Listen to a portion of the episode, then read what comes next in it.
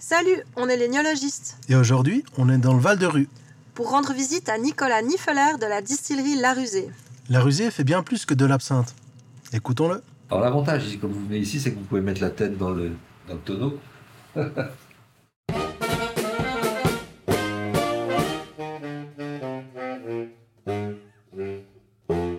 pastis, ça a du sens parce que le pastis, c'est le fils de l'absinthe. Et que si l'absinthe n'avait pas été tué au début du XXe siècle, le pastis n'existerait pas. Ce serait toujours, on boirait toujours de l'absinthe.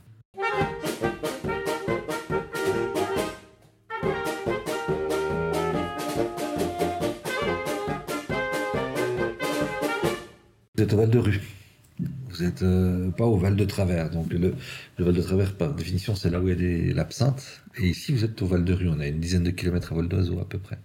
Quand on a imaginé euh, créer cette marque avec euh, Jean-Pierre, qui est mon beau-père, qui lui s'occupe du produit, savait comment le faire il y a, longtemps. Ça fait très longtemps qu'il faisait son, sa propre absinthe pour sa consommation personnelle et celle de ses amis dans une cave à peu près 6 mètres de, à vol d'oiseau d'ici, de manière complètement illégale d'ailleurs.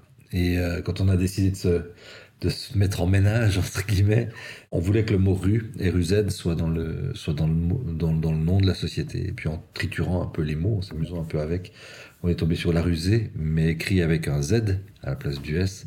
Puis quand on a dessiné le logo, bah, c'était pas très beau, c'était un peu agressif comme euh, typographie, et puis on, on, a retourné le Z en S, ce qui a donné aussi euh, cet esprit un petit peu malin, et puis ce, ce voilà, ce double E que, que j'aime bien, qui donne un peu de noblesse au truc.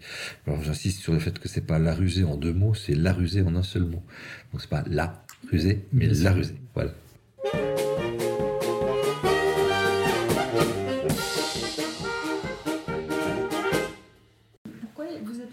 Faire du pastis en Suisse. Moi, je pensais que du coup, il y avait quelque chose de légal, mais. Euh, J'en sais rien.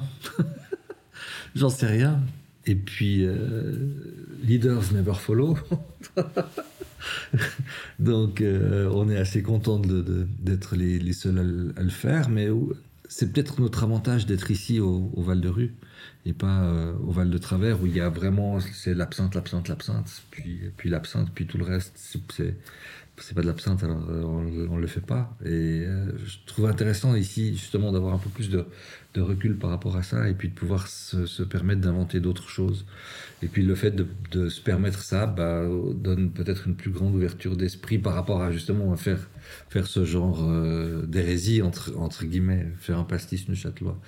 L'idée n'était pas juste de faire un pastis pour faire un pastis, on voulait vraiment faire un pastis de gastronomie et puis avoir quelque chose qui soit, qui soit assez bas en sucre, qui soit, qui soit intéressant à boire avant, qu'on puisse le boire dans un bon restaurant avant, euh, avant de manger quelque chose de bon aussi.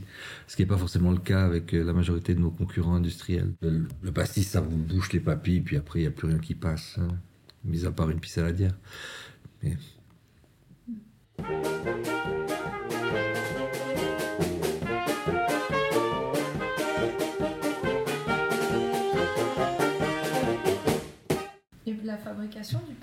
par rapport à, l'absinthe? C'est la même, euh, c'est grosso modo la même méthode de fabrication. Je vous emmènerai à la distillerie tout à l'heure. D'ailleurs, on est en train de distiller le pastis là-bas, enfin sa base, donc vous pourrez vraiment voir à quoi ça ressemble. Euh, L'absinthe, c'est que des plantes, de l'eau et de l'alcool. Donc nous, on fait de la redistillation de spiritueux, on crée pas d'alcool, comme peuvent faire ceux qui font du fruit ou, de, la, vodka ou ce, genre de choses. Donc on, on travaille un alcool qui nous est fourni par la Confédération. Donc tout le monde travaille, tous ceux qui font de l'absinthe, du gin, etc., travaillent en principe avec le même alcool. Avec de l'aimant Oui, oui, avec Alco Suisse. Oui. Et puis le, le seul, euh, on, on, a le choix entre, on aura bientôt le choix entre trois variétés. Donc euh, on aura la variété tous azimuts que tout le monde prend, la variété bio et puis la variété suisse. Euh, parce qu'apparemment on est en train de monter une colonne de, de distillation assez imposante à, à Arberg euh, pour utiliser les résidus de betterave sucrière, ce qui est plutôt intelligent.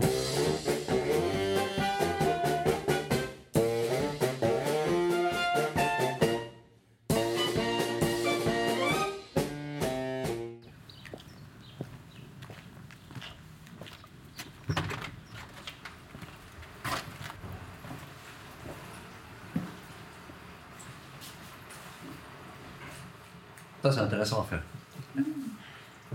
On arrive sur la fin de la distillation. Là. On commence à avoir vraiment beaucoup de sucre. Qui, euh, enfin, en tout cas, une impression d'avoir quelque chose de très sucré, d'avoir toutes les, toutes les huiles essentielles de la distillation qui, qui sont en train de, en train de sortir. Donc c'est, c'est des moments où, c'est très très goûteux. On est assez pauvre en alcool et c'est, c'est plutôt intéressant. Avec les colonne, on fait quasiment presque de l'extraction parce qu'on arrive à des, euh, à des taux d'alcool qui sont à entre 85 et 90% de volume. Donc c'est assez, euh, assez puissant ce qu'on sort.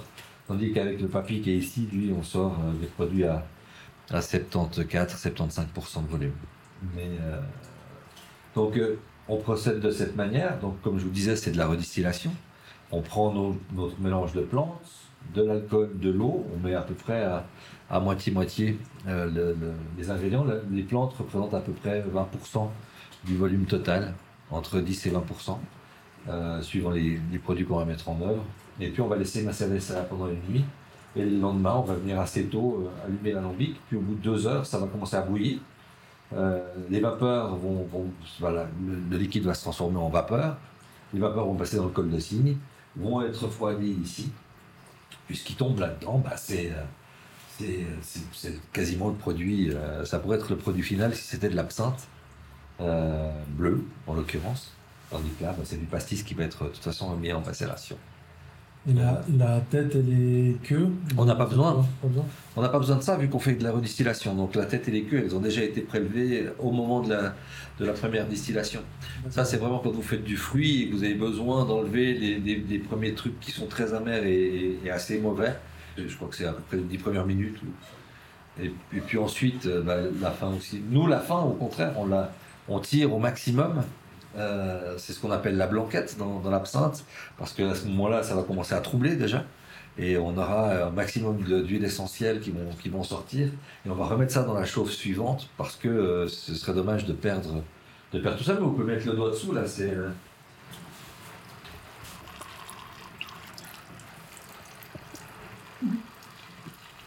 Là, le, pourquoi vous dites le papy Donc c'est un. Oui, parce que euh, lui, on l'a, quand on a eu la licence, c'est l'alambic qu'on a fait dessiner, donc il a une dizaine d'années. Et puis, c'est un père tranquille, on, lui met ses herbes, son alcool, son eau, puis il est content. Il va pas bouger, il va faire son petit travail pendant toute la journée, on n'a pas trop à le surveiller, il va pas nous faire de dingueries, donc, euh, donc on sait à peu près ce qu'on... On sait ce qu'il fait. Lui, c'est plus un cheval sauvage. Euh, il faut toujours être derrière et puis contrôler les températures euh, en fonction du mélange qui est à l'intérieur. C'est voilà, Et lui il faut toujours être derrière, mais euh, on n'arrivait pas à faire le gin dans le dans celui-ci parce que là il y a, à ce niveau-là on a on n'a pas de filtre et la baie de Genièvre a tendance à mousser énormément.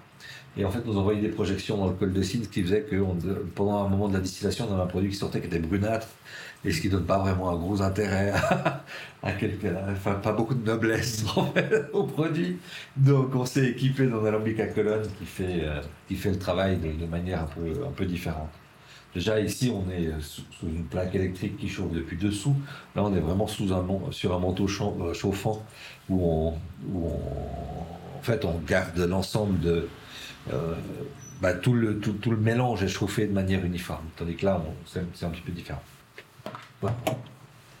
Là, vous avez un pastis qui n'a pas été encore abaissé, donc il est à 74-75% de volume. Il n'a pas été mis en macération non plus, donc euh, c'est vraiment la base qui a, été, euh, qui a été distillée. Ensuite, là, il y aura plein de choses qui vont encore venir dedans.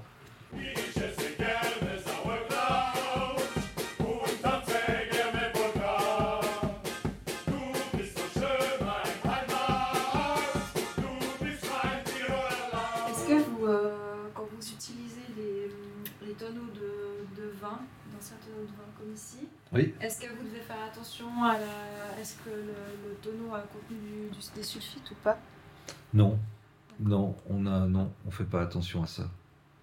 Je pense que le transfert de, d'ailleurs, bah, le problème c'est que il va rester des choses dans la matière bois en elle-même. Les tonneaux sont, les tonneaux sont vides, nettoyés, on les a repassés à l'eau une fois.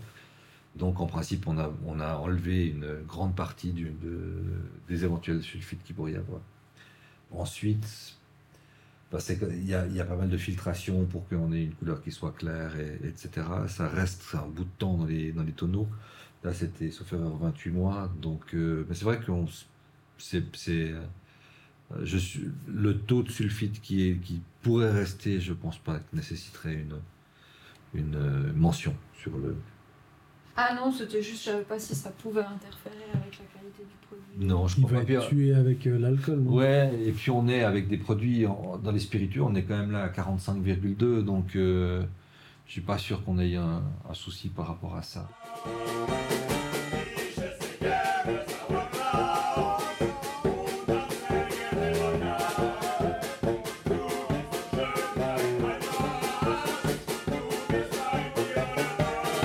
Spécificité de, la rusée, c'est qu'on fait tout à la main, de A à Z. Il n'y a pas de chaîne qui amène.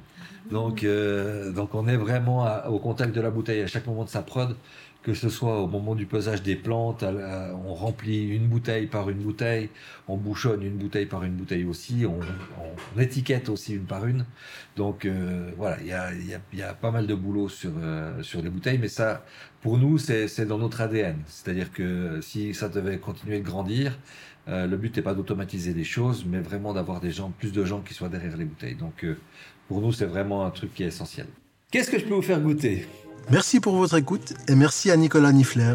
Retrouvez toutes nos escapades dans le monde des spiritueux suisses sur toutes les plateformes de podcast. sur Instagram et sur notre site léniologiste.ch. À bientôt! Salut